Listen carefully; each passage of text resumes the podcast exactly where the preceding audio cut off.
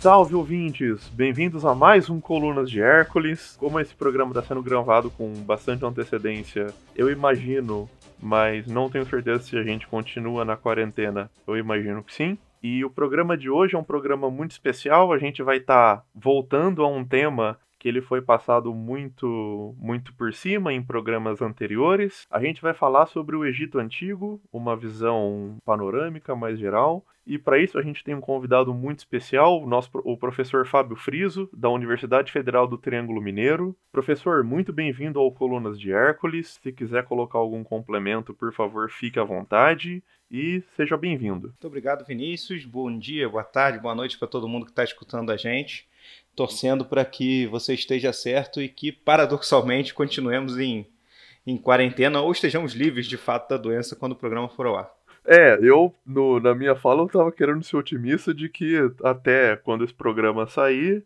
não teremos mais risco de pandemia, mas eu acho difícil. É, é. é, é uma esperança, mesmo sabendo que ela, que ela não se concretiza, mas é para isso que a esperança serve, né? Bom, eu tava conversando com o Fábio, mesmo ele me ajudou bastante na hora da elaboração do roteiro. Um dos pontos principais, eu acho que pra gente iniciar a nossa conversa, são justamente os, os conceitos básicos para entender o, o Egito Antigo. E com certeza você pode falar disso melhor do que eu. Tradicionalmente, quando a gente vai estudar o Egito Antigo, a gente se depara por uma periodização gigante, né? Geralmente até alguns livros colocam tabelas, colocam colocam data, é, delimitações muito certinhas, por exemplo, do, de períodos dos períodos dinásticos, né, das dinastias. E eu até coloquei isso no roteiro e você mesmo tinha comentado que isso é um pouco problemático, né? Por que que você acha isso problemático? Vamos começar por isso, né? Isso, vamos lá então. É, assim, a gente precisa pensar que o estudo desse Egito faraônico, desse Egito antigo, né?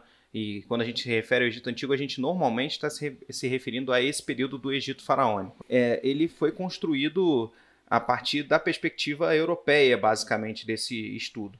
Embora ele tenha é, partido essa, essa cronologia né, muito tradicional, que fala de um período pré-dinástico, de um período depois que vai dar origem à unificação de um reino antigo, de um reino médio, de um reino novo, e entre eles períodos intermediários, né, antes, é, no final, entre o reino antigo e o reino médio, o primeiro período intermediário, entre o reino médio e o reino novo, segundo período intermediário, depois do reino novo, terceiro período intermediário, essa, essa cronologia, embora ela tenha sido baseada em fontes do próprio Egito Antigo, né, listas monárquicas, entre outras coisas, essa cronologia ela foi construída basicamente pela perspectiva europeia, assim como toda a egiptologia. A egiptologia é uma ciência basicamente de raiz europeia, que está inserida no, num contexto de criação de muitas disciplinas, como foi pró o próprio surgimento da história.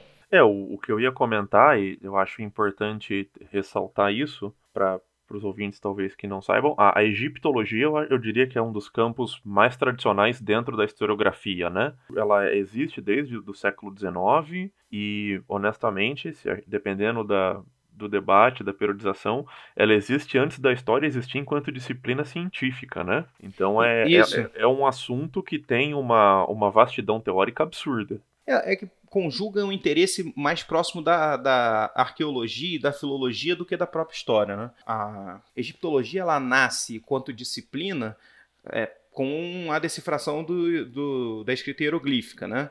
E a partir daí o Egito passa a ser considerado, considerado esse Egito antigo uma história no sentido é, tradicional do século XIX, né? Um, algo que pode ser entendido através das fontes escritas. Mas de fato ela é anterior dessa, nesse, nessa é, marcação tradicional as regras metodológicas do que a gente entende hoje como uma história disciplinar, né?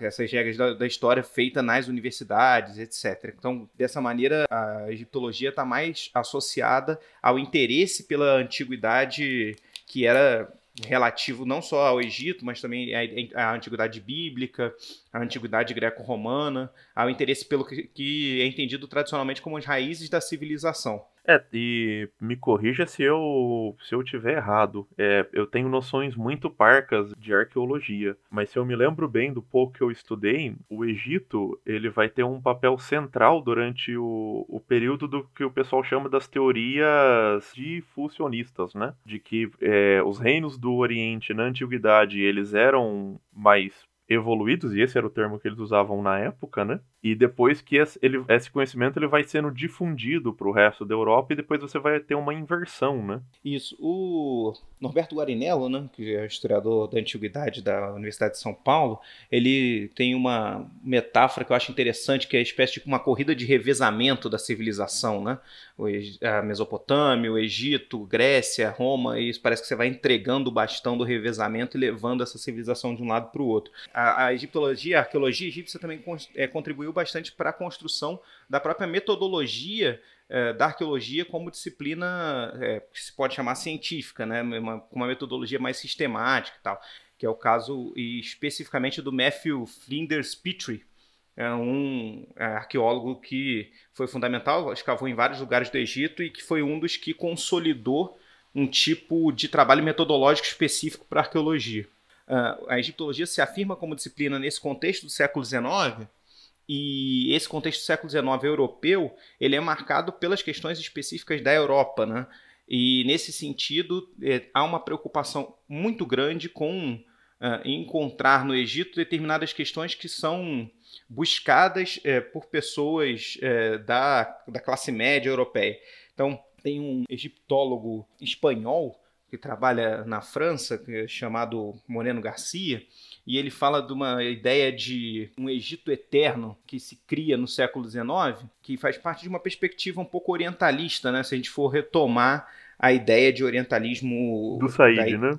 Do, exatamente, do Said, né? Que, é essa, que faz parte dessa constituição dessa disciplina do século XIX, nessas né? disciplinas orientalistas da qual a própria egiptologia estaria ligada. Então, no século XIX, o que o Moreno Garcia vai apontar é que as convulsões sociais que acontecem na Europa fazem com que os grupos da elite europeia busquem no Egito uma estabilidade. Então vejam aquilo como é, ah, um reino que durou durante 3 mil anos, com coisas muito estáveis e fixas, uma monarquia que era inabalável e assim por diante.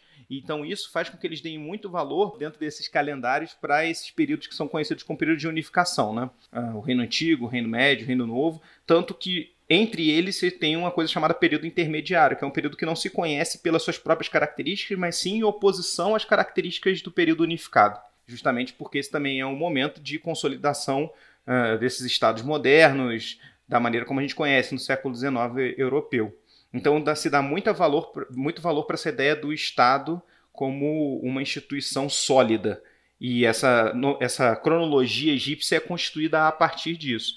Então, se a gente for pegar um autor uh, que trabalha em algum nível com. Não é com o Egito, mas é, que tem um livro que fala bastante sobre Mesopotâmia, etc. O Scott, que tem um livro recente chamado Against the Grain, tem uma perspectiva interessante de falar que, bom, na nossa história humana, os momentos de fragmentação do poder político eles são muito maiores do que os momentos de unificação do poder político. E, tra e tradicionalmente, como essa visão europeia do século XIX que constituiu a forma como a gente olha para o passado, a gente dá mais valor para os momentos que são momentos de consolidação, que segundo o Scott são menos numerosos do que os momentos de centralização do poder. É, e é, é interessante que tipo, esse tipo de leitura, eu acho eu já comentei isso em outros programas, é, a gente consegue não só perceber isso no Egito, mas no estudo de história antiga como um todo, né? É, você tem uma, uma série de historiadores que vão olhar para a Grécia, vão olhar para Roma, vão olhar para o Egito ou para outras sociedades antigas e vão enxergar eles enquanto proto-estados modernos, né? E o problema disso não está só nessa questão de, de buscar uma continuidade da hegemonia política. O grande problema é que muitas vezes, junto com esse discurso de continuidade, é, vem outros discursos, né? Vem a questão do racismo, vem a questão do colonialismo, vem a questão da justificativa do imperialismo, né? E, e é, é, muito curioso ver essa, essa manipulação aplicada ao caso do Egito, que é um reino africano, né? É, isso é o pacote da colonialidade completo, né? Essa visão da modernidade, né? De não, não há como separar, por exemplo, a ideia de um governo unificado forte de uma perspectiva racializada, né? Que entende o Egito ao mesmo tempo como é, elemento da raiz da civilização, que é a civilização ocidental. Isso também é uma construção do século XIX, né? Até o século XIX e, e desde o período da, da, construção desse mundo do Ocidente que a gente vive hoje, as raízes eram Grécia e Roma. A partir do momento em que se identifica a escrita, que é um elemento central para a civilização, se decifra a escrita da Mesopotâmia e do Egito, Egito e Mesopotâmia, não só pela escrita, mas pela grandiosidade das suas é, do seu legado, em especial, e do impressionante legado arquitetônico, né? Que ele Sim. legou pra gente, monumental. A, a cultura material é algo essencial, né? Exatamente, né? E, e, é muito chocante, né, para os europeus. E aí, imediatamente, o Egito e Mesopotâmia entram dentro dessa narrativa da, da cultura ocidental. E por isso despertam também tanto interesse, ao mesmo tempo que são entendidos através de todas essas ferramentas que você falou, né? Não só o Egito é, e a Mesopotâmia, Grécia e Roma também. A antiguidade é um espelho do mundo moderno, né? Sim. É, um outro aspecto, já que você abriu essa porta, que eu acho muito importante comentar. Eu acho que todo mundo que, que trabalha com, com o Egito e com cultura material já deve ter falado isso, mas acho que sempre é bom ressaltar não foram os alienígenas que construíram as pirâmides. Essa lógica de que, assim, os alienígenas ou qualquer tipo de força exterior só age na África e na Ásia. Ninguém olha, é. pro, ninguém olha pro Coliseu e fala, não, não é possível os romanos não terem construído isso. Talvez na América, né? É, na América também. também. Não, mas assim, em Roma, na Grécia, não, isso não. Aí não. Ah, os romanos conseguem. Egito não, ninguém mais. Só na Europa as pessoas tinham condição de fazer obras monumentais, né? É, basicamente isso. Tudo tá ligado a essa perspectiva racializada do Egito, que é contraditória, né? Um país, é, um reino africano que ao mesmo tempo é a origem da de uma civilização que despreza o legado africano, né? Sim. E aí a gente não tem como é, negar os debates que vão se construir a partir disso. Um segundo aspecto que eu acho que é um, um conceito inicial muito importante para a gente engatilhar é, uma discussão mais, mais geral sobre o Egito é a relação do reino do, do Egito com o Estado político com a questão do Nilo, né? E como por muito tempo foi se colocado essa, essa relação de uma maneira causal, né? Que vai ser a questão que o, o Ciro Flamion Cardoso, que foi uma das indicações que você me passou para a leitura vai colocar como o problema da hipótese hidráulica, né? Isso. Isso também está relacionado a tanto essa ideia da narrativa da história ocidental, quanto a, a, ao pacote de, de, conceitos da colonialidade que se constrói em relação a isso, né? Uh, por vários motivos. Primeiro motivo porque a ideia de que o Egito é uma dádiva do Nilo é parte da historiografia ocidental, né? Da historiografia grega, então, Heródoto é, é, o entendido como sendo o sujeito que vai falar sobre, a, sobre o Egito e vai falar: bom, o Egito é uma dádiva do Nilo, e a partir disso isso fica imortalizado. Então, esse é o primeiro aspecto que liga essa ideia a uma perspectiva do Ocidente. A outra ideia é, que constrói isso dentro da narrativa ocidental é que essa narrativa ocidental do século XIX ela cria uma oposição que é uma oposição orientalista, entre os estados é, derivados dessa cultura ocidental greco-romana, que são estados politicamente democráticos, porque vem dessa raiz democrática greco-romana, né? então, onde não há reis é, que são proprietários de toda a terra e que oprimem a população, em oposição a grandes propriedades monárquicas orientais, que é a ideia do despotismo oriental. Né? Então, o Egito estaria encaixado dentro dessa perspectiva do despotismo oriental, o que mostra como que essas sociedades do Oriente Próximo elas fazem parte da, da narrativa ocidental, mas em um determinado momento há um racha aí, que é o momento em que há o chamado, por essa tradição, milagre grego né, onde se separa essa narrativa ocidental da linha da narrativa da civilização geral que começa no Egito e na Mesopotâmia. Egito e Mesopotâmia permanecem em atraso, porque não superam esse despotismo oriental, né? não conseguem superar isso, e aí o Said vai mostrar, por exemplo, que determinadas narrativas incluem essa perspectiva da não superação em algo natural uh, algo da natureza desses indivíduos orientais que não conseguem, não são capazes de superar isso como os, os ocidentais foram. E que, então, só um pequeno complemento que é importante utilizar, que não, não são capazes de superar e que carregam isso até hoje, né? Você tem, Exatamente. Você, é, eu acho que isso é importante frisar. É uma, uma noção teleológica. Como que assim, não, essa matriz cultural ela é despótica. Inclusive, isso constrói é, uma oposição em Ocidente e Oriente durante a Guerra Fria. A ideia de despotismo é, oriental faz, faz parte de uma associação que liga, que critica, por exemplo, o, a forma egípcia ou mesopotâmica de domínio, teoricamente, né, entendido como domínio das suas populações com um Estado forte, com, a, com o modelo soviético. Né? É um Estado forte, despótico, contra um Estado da liberdade do outro lado da Guerra Fria. Então, essa ideia da hipótese causal hidráulica ela é fundamental dentro desse contexto. Então, ela surge, por exemplo, do. Uh, isso está no próprio Marx. É uma constatação que era comum no século XIX, não é uma é, constatação original do Marx. Ele é um leitor da bibliografia que está sendo produzida no período da sua vida, e, e de lá ele tira essa ideia da, da hipótese causal hidráulica, né, quando ele vai falar do chamado modo de produção asiático que, embora seja asiático, é constatado em diferentes lugares do, do planeta, né? Mas não à toa asiático, porque tem a ver com a, com a China, tem a ver com a Índia. Ainda no século XIX, China e Índia estariam presas a esse é, modo de produção asiático. Egito e Mesopotâmia também fariam parte disso, assim como Incas é, e outras culturas ao redor do, do, do, planeta. Então, essa ideia do modo de produção asiático ele tem como um elemento central esse problema da hipótese causal hidráulica. O que, que é isso? é a ideia de que o Estado centralizado surge pela necessidade de obras hidráulicas, pela necessidade de barragens, pela necessidade de canalização dos rios, para melhor aproveitamento da agricultura, para aproveitar melhor a agricultura de enchente, que acontece com o Tigres e com o Eufrates ou com o Nilo, e, portanto, a ideia de que essas comunidades dependeriam de um esforço coletivo mais amplo conjunto para conseguir sobreviver naquele, naquele terreno, aproveitando aquelas, aqueles recursos hídricos disponíveis. Né? Então, a ideia de que o Estado surge para organizar obras hidráulicas. Essa é a hipótese causal hidráulica, que já foi, pela pesquisa empírica, desmentida há mais de 50 anos a ideia de que é, antes do surgimento do Estado centralizado da maneira como a gente conhece hoje, a gente tem notícias arqueológicas de comunidades locais organizando as suas próprias obras de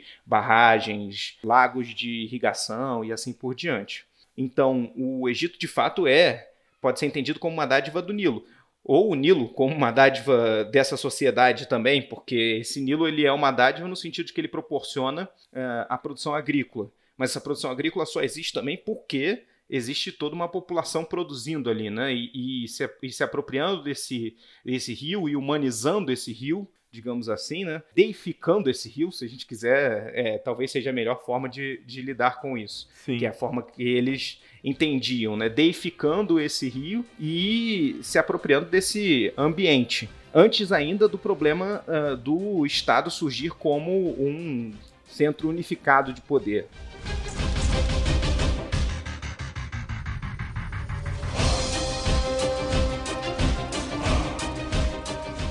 E uma das coisas que é, que é muito importante, como você vinha falando, quando a gente vai estudar Egito Antigo, é essa relação entre a religião e a sociedade, né? De uma maneira muito mais explicitada do que quando a gente vai ver Grécia e Roma, por exemplo, né? Ou mesmo a questão do espaço do templo enquanto algo central dentro da, da sociedade. E o Nilo entra nisso, né? Sim, sem dúvida nenhuma, né? assim como qualquer outro aspecto da natureza até hoje, né, a religião é muito ligada a aspectos da natureza. Né? As religiões surgem na existência humana, entre outros motivos, para a gente explicar o que nos parece inexplicável. No sentido, o funcionamento da natureza ele é explicado a partir da maneira, com as ferramentas possíveis de que estavam disponíveis para esses povos da antiguidade. E uma das ferramentas disponíveis para esses povos era não eram só do passado, mas povos que ainda hoje existem são os é, conhecimentos da tradição oral, os conhecimentos da intervenção através da intervenção mágica.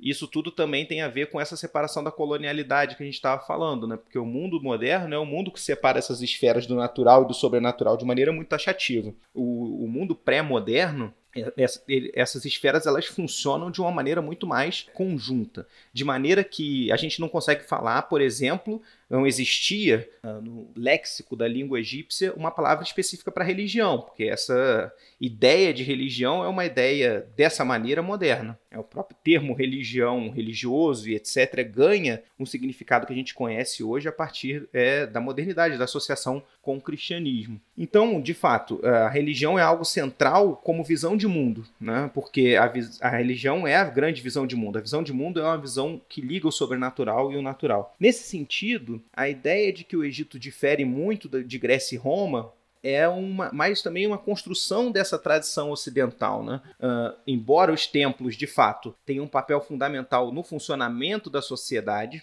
no Egito mais do que em Grécia e Roma no período clássico, né, no período da República Romana, talvez, porque também se a gente pegar o período do que a gente chama Grécia de maneira muito ampla é, e for lá nos micênicos, o papel do, dos palácios conjugados ao, aos templos talvez fosse mais próximo, mas no período, nos períodos que a gente entende como clássicos, os, os templos egípcios tendem a ser mais gravitacionais dentro dessa sociedade, da organização dessa sociedade. Mas isso não quer dizer que é, gregos e romanos também não entender, não tivessem como elemento fundamental da, da, sua visão de mundo a mitologia, a cosmogonia e etc. A forma de explicar o mundo passa por isso, né?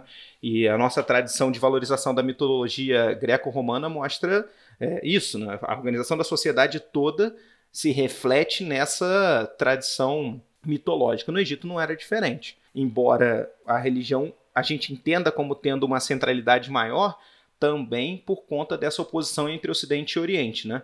É, esse tal milagre grego, que é uma construção da narrativa ocidental, é o momento da separação do, da construção de outras formas de construir o saber da forma religiosa de construir o saber. Isso deixa Egito, Mesopotâmia e outros também num patamar abaixo de Grécia, da Grécia e de Roma, que conseguem se separar essas esferas, que na verdade esferas que só foram separadas no mundo moderno, entre religião, política, economia, essas coisas estão muito mais inseparáveis no mundo pré-moderno do que no mundo moderno. É, essa divisão que que é colocada, ela é completamente artificial, ela não se sustenta quando você vai às fontes, né? Ela é construída posteriormente por historiadores de um determinado tempo, um determinado período que vão ter a sua intencionalidade, assim. Só para dar um, um contra-exemplo, eu estava lendo um, um texto para um artigo que eu estou escrevendo no momento, que é sobre Roma, estava lendo o Horácio, e uma das coisas que o Horácio ele vai colocar nas odes, enquanto causa pro declínio da República,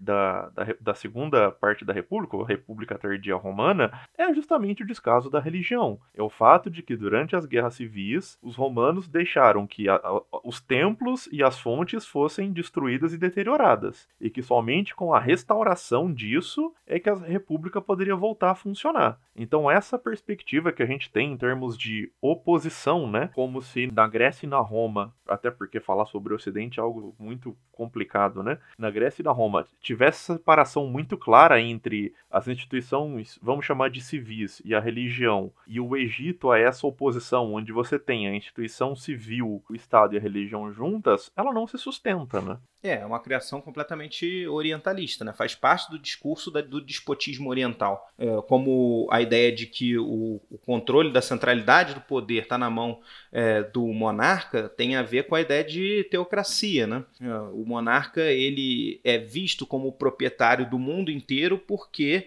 ele é descrito nas é, fontes mitológicas como o proprietário herdeiro dos, dos deuses criadores do mundo. Isso, inclusive, no caso do Egito, isso tem a ver com uma distorção de fontes também. Como a enorme maioria das fontes que a gente tem para a sociedade egípcia são legadas a gente pelo, pelo Estado, e são fontes que, portanto, reproduzem uma visão é, de mundo que é uma visão muito dogmática, né? a própria escrita egípcia, a forma de, de reproduzir as informações é muito dogmática. As pessoas aprendiam a escrever dentro dos próprios templos. A escrita é feita basicamente com uma lógica sagrada também. Então, nesse sentido, as fontes so elas sofrem uma distorção. A gente não tem fontes de outros grupos sociais que aí talvez não partindo desse aparelho de Estado, digamos assim, desses grupos mais ligados à, à religião, talvez apontassem para outras perspectivas. Mas dentro dessas fontes mesmo, em períodos de contestação dessa monarquia, a gente tem isso. Então a gente tem textos que apontam, por exemplo, para a ideia de é, gozar em vida, porque na morte nunca se sabe o que vai acontecer, o que é totalmente contrário à lógica tradicional de como a gente pensa no Egito, né?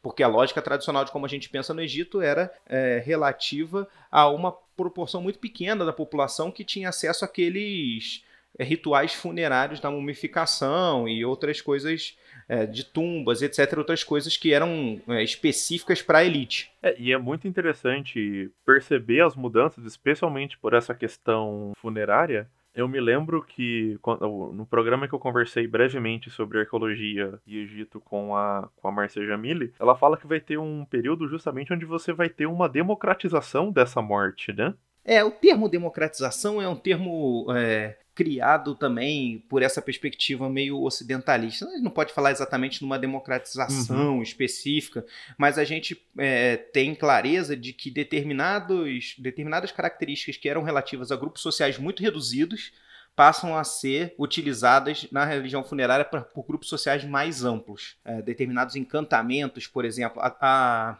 trajetória dos encantamentos relativos ao mundo dos mortos que acompanha essa, essa longa história egípcia, né, é uma trajetória que é, passa a ser mais inclusiva no âmbito geral. Então, por isso que se fala democratização. Né? Os grupos, a religião era, esses encantamentos eram relativos primeiramente ao faraó e à sua família, né? elementos muito próximos dessa corte real. Depois eles vão se alargando numa nobreza mais é, restrita e posteriormente em é, grupos mais amplos. Isso, inclusive, pelo fato de que o próprio material onde estão gravados esses encantamentos ele vai se, se tornando cada vez mais acessível. Se antes, por exemplo, o primeiro grande conjunto de é, textos funerários que a gente tem são os chamados textos das pirâmides, é, ou livros das pirâmides, como os livros dos mortos, que são mais conhecidos, mas os textos das pirâmides são muito mais antigos. Esses textos estão gravados, obviamente, em pirâmides e eram relativos a quem ocupava essas pirâmides, portanto, muito restritos a, a as figuras dos monarcas. Depois a gente está falando dos textos dos sarcófagos, então que vem em sarcófagos de pedra, que já é mais fácil de construir do que uma pirâmide. Sim. E posterior, posteriormente esses textos começam a aparecer em rolo de papiro, né, que são esses chamados livros dos mortos, por não eram livros especificamente, né? Mas são papiros que são enormes, encontrados. Né? Exatamente, alguns com dezenas de metros, que são encontrados com difer diferentes encantamentos para proporcionar aos é, indivíduos que portavam esses papiros a uma pós-vida adequada né, a entrada nessa pós-vida de maneira mais fácil, né, no tal do jogo. O mais famoso desses papiros, é, os mais famosos talvez sejam esses que são relativos ao julgamento dos mortos. Né? Então, o encantamento 125 do, do Livro dos Mortos, que fala sobre o que fazer para passar nesse julgamento dos mortos, né, onde o indivíduo seria julgado pelos pelo, pelo que ele teria feito em vida, né? É a clássica imagem da balança da pena e do coração, né? Exatamente, o coração que é a sede da memória e, portanto, é, tá onde está gravado tudo que o sujeito fez, é pesado contra a pena que é representante da deusa Maat, que é a deusa da verdade, da justiça, do equilíbrio, e, portanto, esse coração deveria ser, não deveria ser mais pesado que a verdade. O sujeito, ao chegar lá, portando esses encantamentos, os encantamentos corretos, e o 125 é o caso disso, a gente tem o que é chamada confissão negativa, que, que o cara, o sujeito precisava dizer ao chegar no, no na corte dos deuses que julgavam essa entrada presidida por Osíris, o que, que, ele precisava dizer. Então ele ia dizer lá, olha, eu não interferi na irrigação, por exemplo. Era uma das coisas que ele preferi, precisava proferir para não para entrar lá. E aí pode ser que ele tivesse é, interferido, não faz diferença, porque aquele encantamento estava ali justamente para burlar magicamente Sim. qualquer coisa e garantir que ele tivesse ido para lá. Mas é bem interessante, porque aí fala muitas coisas. Ah, os valores morais que não deveriam ser rompidos para possibilitar que aquela pessoa tivesse é, esse pós-vida. Agora você é um pouco meio babaca, mas são pergaminhos belíssimos. Eu tive a oportunidade de ver um, um desse livro, livro dos mortos em um, um, um museu que eu visitei na Alemanha e é algo fantástico assim de, de, se, de se ver para quem tem oportunidade. E o fato dele estar na Alemanha também diz muito, né, sobre ah, sobre todo esse processo, né? Que é esse mesmo processo da modernidade e assim por diante. O mais famoso desses que tem em Encantamento 125 é o Papiro Diane, né? É, que, tão, que tem esses livros dos mortos, que um desses grandes papiros. Mas esse tem vários, inclusive esse, esses textos funerários eles não estão só em papiros. Né? Esse, esse encantamento 125 está gravado, por exemplo, no templo de Deira Medina, que é um templo do período ptolomaico, salvo engano, é, nas paredes no templo e em outros lugares específicos, né? Sim, e acho que outro aspecto importante para a gente falar aqui nesse segundo bloco sobre o, sobre o Egito é que é muito complexo a gente falar sobre esse reino porque justamente pela longuíssima duração dele, né? E pela presença dele no Mediterrâneo, ele acaba sendo um reino que vai ter contato com todo mundo, né? E Sim. eu lembro que você estava falando sobre essa, essas questões mortuárias tal. Eu, eu lembro que, assim, só para ter uma noção da, dessa continuidade que vai tendo e as rupturas, né? No século II depois de Cristo, em Roma, o Egito está sob domínio romano e por esses contatos culturais, por essas influências, no Império Romano de maneira geral, se começa uma moda de se enterrar as pessoas em sarcófagos baseados no, no, estilo, no estilo egípcio, né? Então, assim, é como esse o Egito ele vai ser um, um polo também de é, é uma troca, né? Esse mundo do Mediterrâneo, ele, ele tá em constante ligação. É uma grande rede, né? Não tem tanto esse negócio de um polo receptor e um polo emissor. Todos esses polos, eles estão toda hora emitindo e, e trocando, né? Trocando cultura, trocando influência, trocando comércio. É, com certeza. Isso desde os períodos, desde o período pré-dinástico, né? Esse, em especial, inicialmente, esse Mediterrâneo Oriental, fazendo muitas trocas, e posteriormente se agrega todo o mar Mediterrâneo na Idade do Ferro, né? Todo o mar Mediterrâneo fica conectado de uma maneira muito mais ampla. Mas é interessante pensar nesse sentido algo que a gente estava falando há um tempo atrás, que é a ideia da africanidade do Egito. No Egito é um, é um é, reino, né, uma sociedade que faz esse papel de corredor entre a África subsaariana e esse Mediterrâneo. Então, o Mediterrâneo era abastecido de bens de prestígio africanos e em grande, em larga medida através do corredor do Nilo, né? Que como é navegável, tem todas essas facilidades, era muito mais fácil de você conseguir ali esses elementos. Havia outras rotas né, transsaarianas, mas era muito mais fácil você conseguir esses elementos através dessa mediação do Egito. E isso desde os princípios é, dessa sociedade egípcia, o Egito faz esse, esse trajeto não só ligando o África subsaariana, mas também o Mar Vermelho, né? Também tem muita coisa que parte do Mar Vermelho é, e a partir do Egito vai parar no Mediterrâneo. Sim, exatamente. Por essa posição em estar ali mais ao norte, né? Ela, ele justamente vai ser esse, esse polo emissor dos produtos subsaarianos, né? Então ele acaba tendo justamente um, um papel central para justamente a construção dessa da cultura africana como um todo, né? Isso, e da, e da papel importante que a África vai desempenhar nessa cultura, nessa cultura, nesse sistema mediterrâneo, né? Uh, no período de mais poderio desse reino egípcio, né, lá no Reino Novo, da onde surgem os faraós mais conhecidos do Egito, né, Tutankhamon, Ramsés, esses faraós que são conhecidos pela cultura popular e que é conhecido como esse período de ápice da, da cultura egípcia, é o período de ápice sustentado pelas relações que o Egito desenvolve com a África. Né? a elite desse é, Egito faraônico é abastecida por produtos é, de prestígio, de luxo da África subsaariana e utiliza esses prestígios também nas trocas dentro do Mediterrâneo. E é interessante, porque aí você falou, mostra já como já desde o segundo milênio antes de Cristo, a gente tem um Mediterrâneo extremamente conectado. Então você vai ver estilos artísticos que, que, que são trocados com frequência. Então você falou, por exemplo, do é, momento que Roma começa a usar um estilo que é um estilo orientalizante, como a historiografia tradicionalmente conhece, né, é, egipcianizante, é, de, de, uma cultura funerária, ao mesmo tempo a gente vai ter é, painéis micênicos no Egito do segundo milênio, é, no próprio em palácios egípcios com painéis com motivos que são tradicionalmente micênicos. Então, em determinado momento, é, na segunda metade do segundo milênio antes de Cristo, o estilo artístico micênico se torna o estilo palaciano do Mediterrâneo Oriental.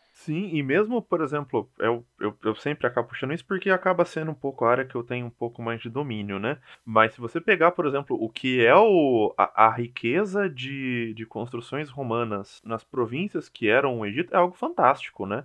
E eram as províncias mais, por muito tempo, foram as províncias mais ricas do Império Romano. O Egito, especialmente. E vai contra toda aquela narrativa que a gente vê muitas vezes de decadência desse reino, né? É, pelo contrário. Boa parte das, é, da cultura material que a gente tem hoje, se for falar de múmia, uma parte enorme das múmias, por exemplo, que a gente tem hoje, e sarcófagos, etc., datam desse período é, próximo aí da virada do antes da Era Comum para depois da Era Comum, né? E desse Egito que é um Egito romano. E a gente tem que lembrar que o imperador romano, os imperadores romanos são identificados como monarcas egípcios também nos templos. Tem todo um, um sistema que continua funcionando de representação e que só incorpora governantes de fora, né? Bom, César teve um filho egípcio. Exatamente.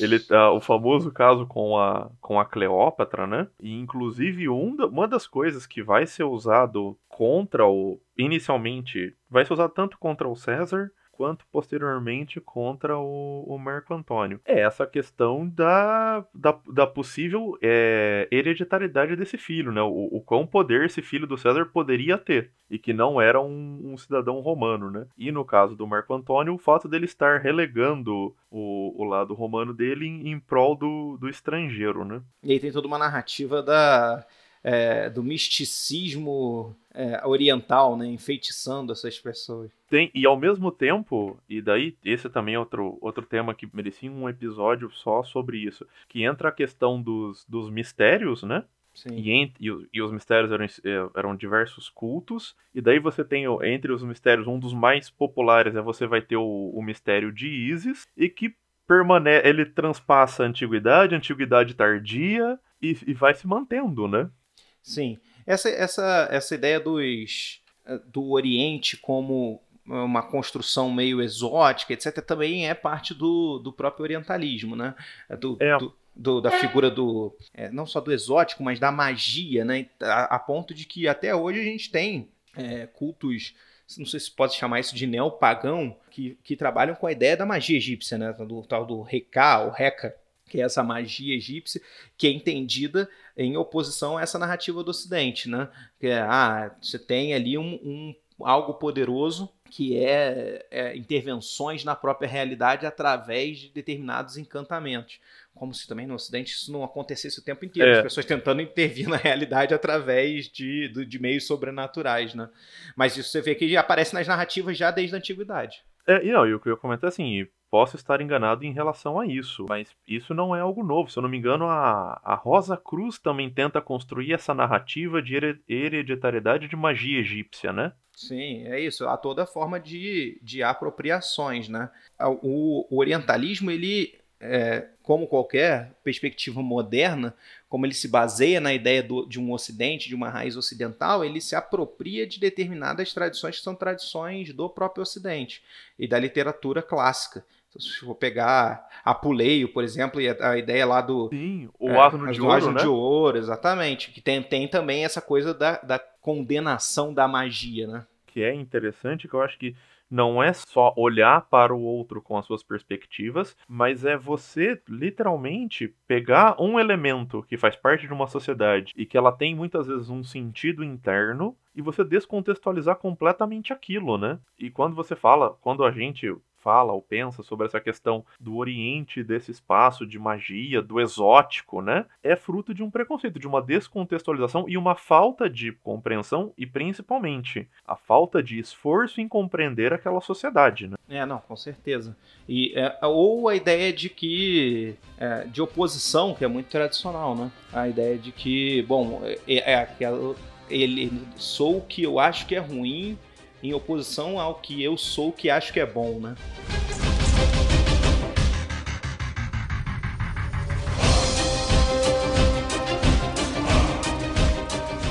Se encaminhando aqui para o nosso terceiro bloco, uma das coisas que está permeando todo o nosso programa e que honestamente eu acho que pelo desenvolvimento da, da conversa vai acabar sendo o título vai ser sobre o Egito Antigo e o Orientalismo. Eu acho que isso é, é uma das principais chaves que a gente está colocando aqui. E eu acho que nesse terceiro bloco eu acho que é importante a gente falar um pouco sobre as visões posteriores que a gente vai ter sobre o Egito mas agora um pouco com as perspectivas africanas, né? Sobre como, por exemplo, o, o movimento do pan-africanismo vai enxergar o, o Egito, ou como a gente vai percebendo, por exemplo, o Estado moderno egípcio se apropriando desse passado, né?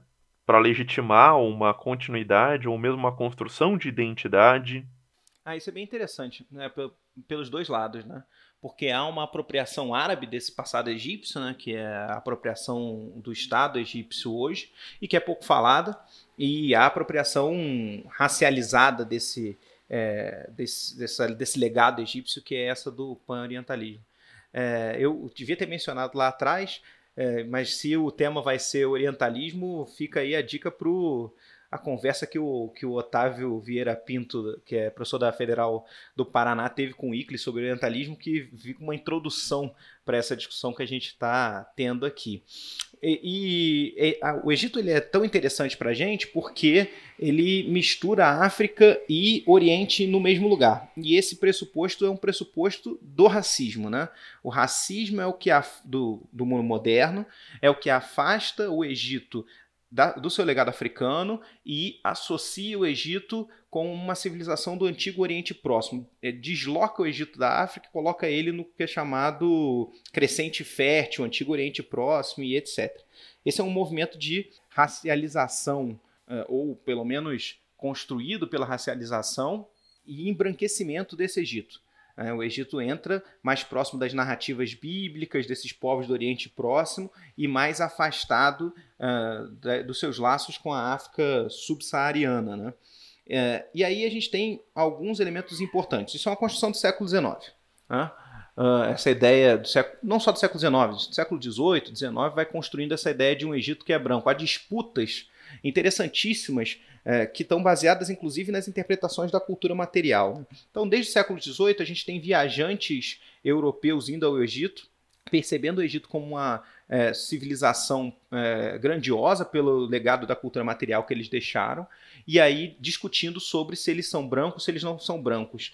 Isso se estende durante todo esse período do século XIX que é racializado, né, onde a gente tem teorias uh, do eugenia e, esse tipo de coisa. Então, muitas dessas teorias vão trabalhar, por exemplo, com craniometria e as múmias egípcias são medidas para saber se era branco, se, era, se não era branco e assim por diante. E há esse esforço, portanto, de tentativa de embranquecimento. Por outro lado, já também, desde esse momento, há alguns autores europeus apontando o contrário. Não, esses egípcios eles são povos africanos. Em, em larga medida, estão é, principalmente na posição de embranquecimento desse Egito, ainda que exista algum ou outro autor que trabalhe com a posição contrária. E como eu falei, isso é muito ancorado na cultura material. Então você tem um grande debate, por exemplo, sobre o tal do nariz da esfinge, né? que é um debate muito central para esse movimento de apropriação racializada do Egito Antigo. Então, ah, o nariz da esfinge foi destruído porque ele mostra que era claramente negro o indivíduo retratado na esfinge, e assim como há a destruição de muitas obras uh, da cultura material, dos narizes da, da cultura material, das estátuas, para tentar esconder uh, Essa, o caráter negro. Esses, esses, traços, né? esses fenótipos, né? Exatamente, para tentar eh, mostrar, negar aos negros uh, africanos o seu legado de grandiosidade, né? Eu acho que a gente tem problemas dos dois lados nessa, nessas apropriações, e esses problemas dos dois lados, e óbvio que em graus diferentes e com validades diferentes, eu não, em absoluto, quero igualar aqui a apropriação racializada que os negros fazem dessa tradição africana do que os racistas fazem dessa tradição africana. Não tem o mesmo objetivo e, ao não ter o mesmo objetivo, se tornam completamente diferentes, né? Não, e o, o próprio peso histórico entre essas duas apropriações é completamente diferente, né? Exatamente. É, isso... A gente está falando de um lado de pelo menos, vamos colocar, dois, três séculos, para ser bem generoso aqui, de um lado, enquanto que o, o movimento pan-africanista ele é do que? Ele começa realmente em meados do século XX, né? É, exatamente, a primeira metade do século XX. Mas, enfim, não são de maneira nenhuma a mesma coisa. Um é, um, uma é uma forma de apropriação utilizada para excluir e explorar, e outra forma é uma forma de resistência a essa é, exploração e essa exclusão. Não são a mesma coisa. Mas o elemento central que, que unifica os dois é que os dois partem da ideia de racialidade. É, ao identificar a ideia de raça criada pela modernidade, os, os brancos vão identificar os egípcios como brancos. Ao, ao se ident serem identificados pela ideia de raça dessa mesma modernidade, os negros vão se apropriar dessa ideia de raça e criar a ideia de pan-africanismo. Então, esses egípcios são africanos, portanto, eles são negros, portanto, eles fazem parte de um legado é, da cultura africana e da grandiosidade dessa cultura africana. É, isso tem toda é, a legitimidade do ponto de vista das lutas sociais, mas o perigo disso é racializar um povo que não, não trabalhava com esses conceitos. A racialização é um conceito moderno do mundo moderno. Os egípcios eles identificavam cores diferentes, mas isso não era ligado a preconceitos, a exclusões, a superioridades e assim por diante. Então, falar de negro no Egito não faz o menor sentido. Para eles, isso não faz o menor sentido. Eles não se identificavam como negros, não identificavam os próprios núbios, que eram pintados nas iconografias com cores mais escuras, como negros também. Porque essa, essa ideia de negro, que faz com que todos os povos africanos sejam colocados na mesma na mesma categoria é uma ideia moderna que surge para justificar a escravização e a exploração da África. Não, e só para contextualizar um, um, pouco melhor essa questão do, de, o, o, pelo menos na minha leitura, de por que o movimento pan-africanista ele vai fazer isso, é que a gente não pode de, é, descolar desse processo a questão de um mundo pós-colonial e a questão de a formação de estados modernos que se pautam nos mesmos processos que os estados modernos europeus fizeram e isso passa diretamente pela justamente a formação da ideia de uma raça, né? É, exatamente. É, isso é um elemento de um, de um processo que é muito mais amplo, que envolve justamente processos de dominações diretas e indiretas sobre territórios africanos, sobre o, o, o apagar de fronteiras entre diversos reinos, sobre essa construção de entender o Egito enquanto uma exceção dentro da África, enquanto um reino com uma longa, uma longa duração, né? Uma longa continuidade, é, é algo muito complexo, né?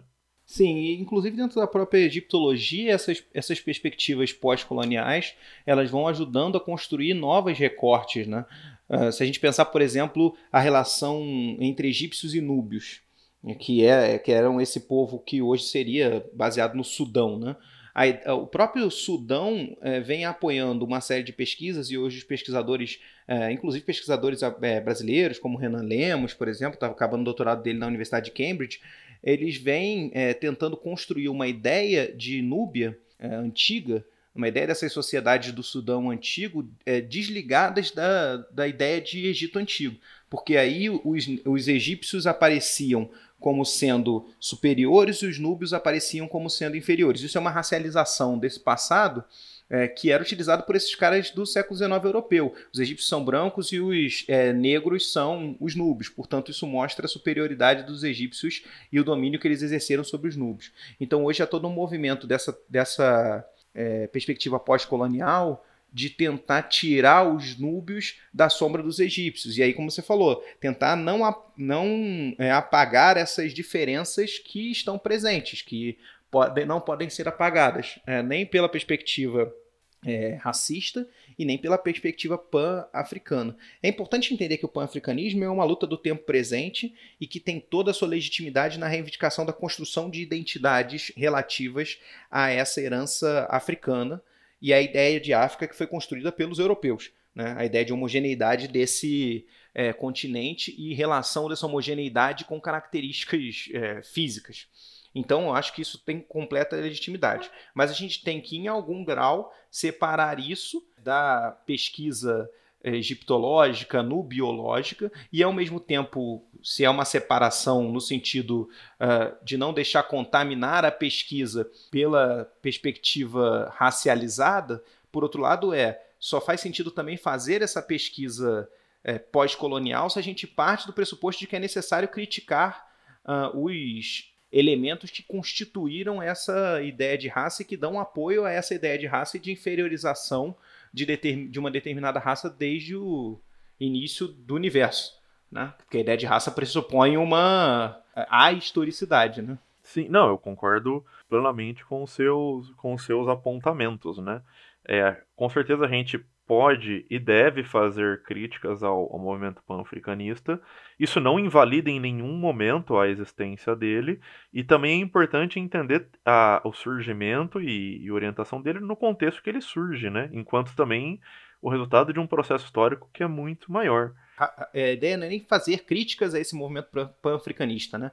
A ideia é entender que a compreensão do passado ela serve para gente as lutas do presente, mas ela não pode partir é, da tentativa de impor a esse passado determinadas categorias que servem para reificar as relações de exploração do presente. Sim. É, e esse, e, no, e, enquanto historiadores, enquanto arqueólogos, essa é a nossa função, né? É justamente desmontar esses, esses mecanismos que muitas vezes projetos estatais, projetos culturais é, acabam nos levando a isso, né?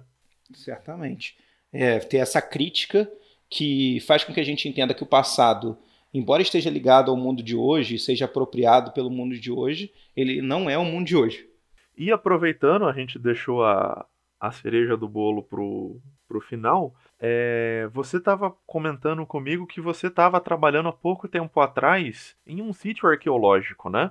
Isso. Eu estava nos meses de janeiro e fevereiro eu passei na cidade de Luxor, no Egito, né, onde se localizava a antiga capital do Reino Novo, que foi a cidade de Tebas, ah, foi o nome greco-romano que foi dado a essa cidade, e trabalhando numa missão arqueológica argentina chamada Projeto Amemose, que trabalhou escavando e restaurando uma tumba de um nobre egípcio do Reino Novo. Então a gente esteve lá é, dando início a esse projeto esse ano. Ficamos esses meses lá iniciando esse trabalho. E como que foi todo esse, esse projeto? Porque a gente estava conversando em off, né? Essa foi a primeira vez que você foi para campo, né? Para sítio. Isso, eu não sou arqueólogo, né? Eu sou uh, historiador. Né? Eu não, nem, nem, nem faço questão de me reivindicar como egiptólogo especificamente, né? Porque na Europa você tem uma formação específica para egiptólogo, que não é a formação da história.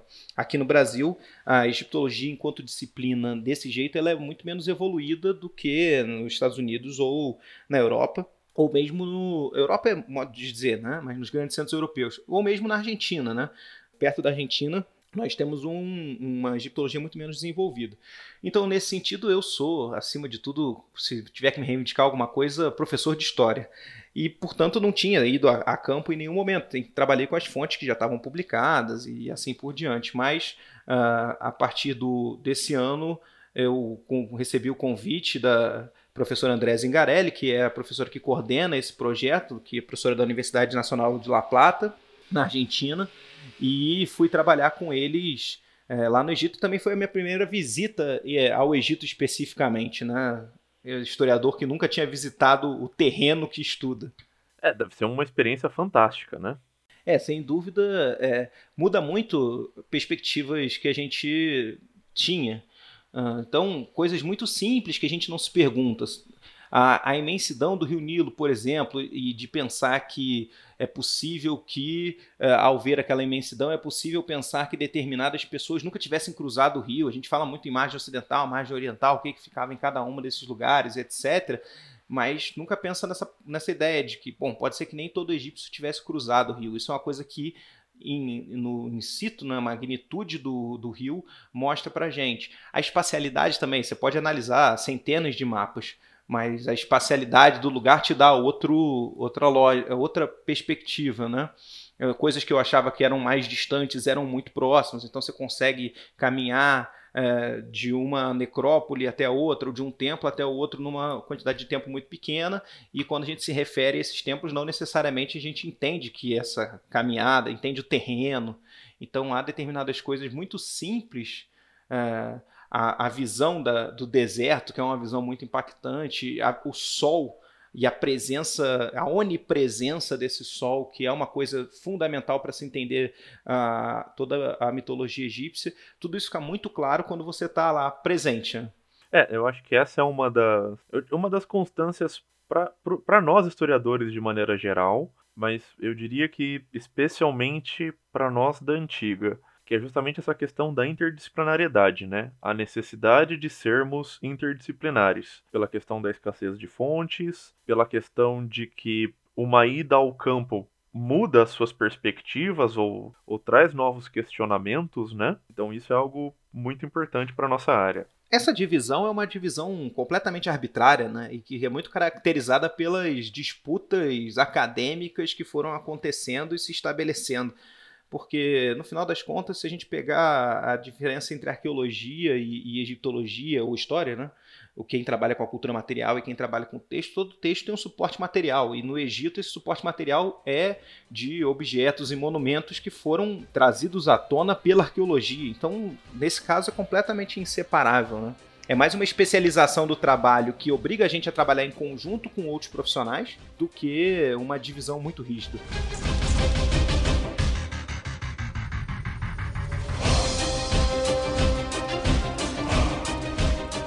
Bom, professor, queria agradecer a sua participação aqui no Colunas. Foi uma conversa muito agradável. Espero que você tenha gostado.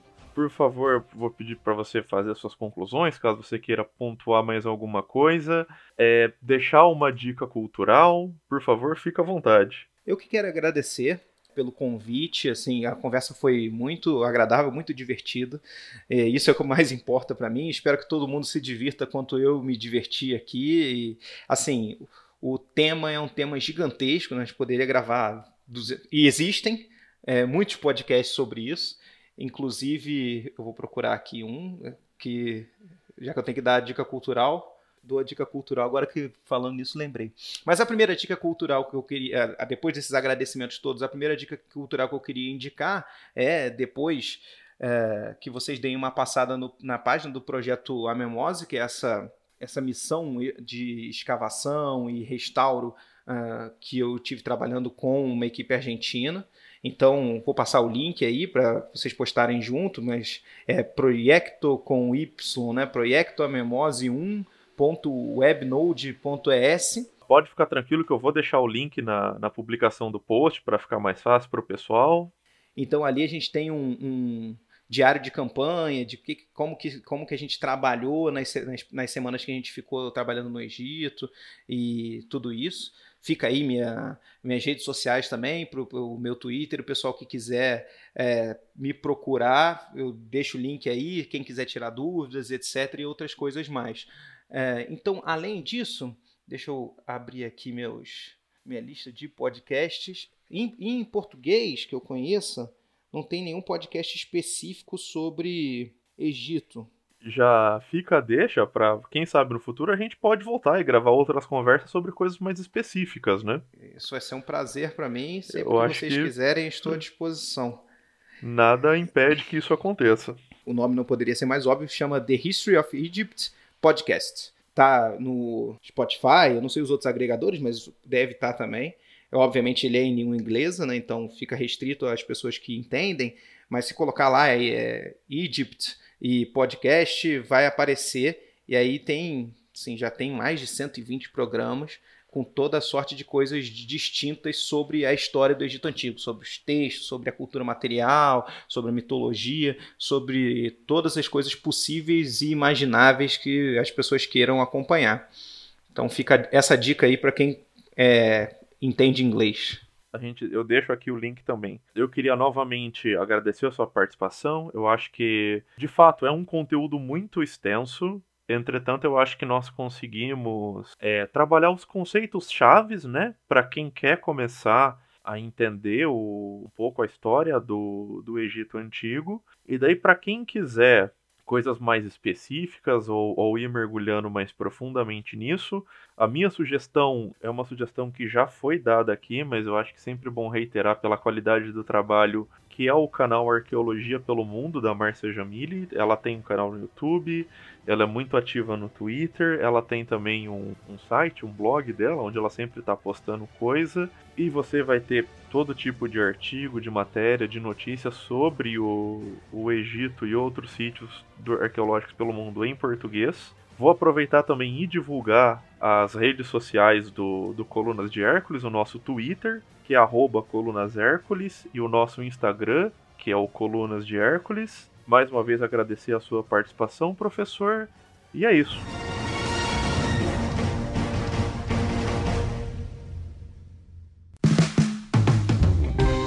Este podcast foi financiado por nossos colaboradores no Apoia-se. Acesse apoia.se barra e contribua para manter este projeto educacional gratuito no ar.